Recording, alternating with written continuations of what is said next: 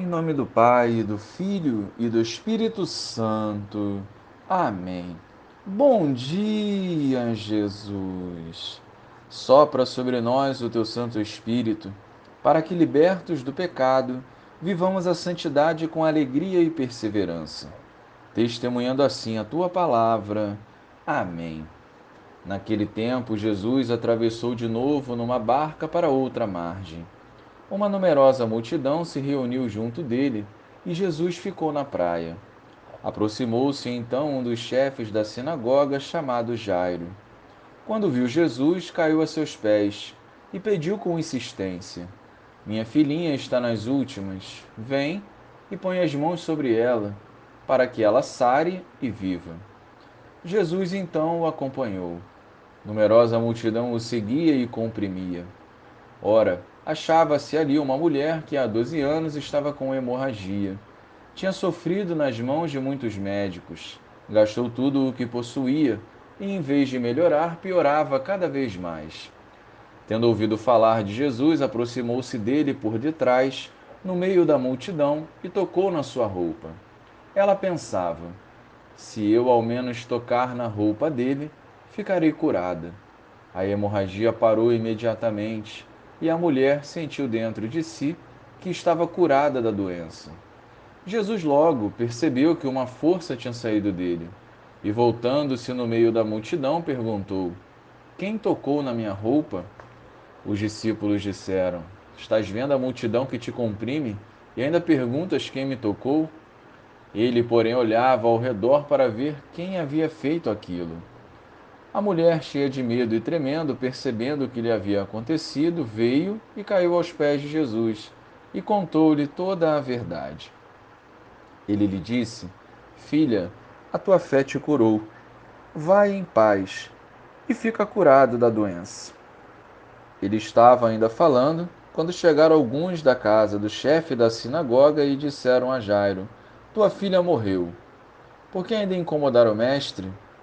Jesus ouviu a notícia e disse ao chefe da sinagoga: Não tenhas medo, basta ter fé.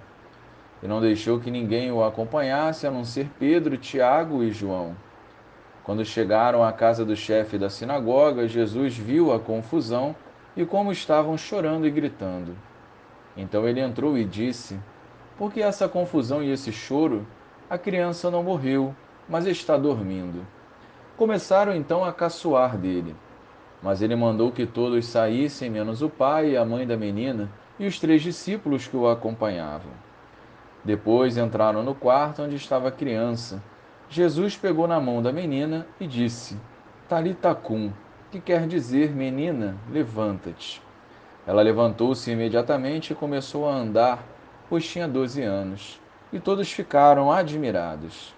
Ele recomendou com insistência que ninguém ficasse sabendo daquilo e mandou dar de comer à menina. Louvado seja o nosso Senhor Jesus Cristo, para sempre seja louvado. Hoje a igreja celebra o dia de São João Bosco, padre e fundador dos Salesianos. Conhecido mundialmente como o pai da juventude, desenvolveu um belo trabalho de educação e evangelização com os jovens. Sua entrega à vontade de Deus é um testemunho de que é possível avançar, ainda que tudo nos mostre o contrário.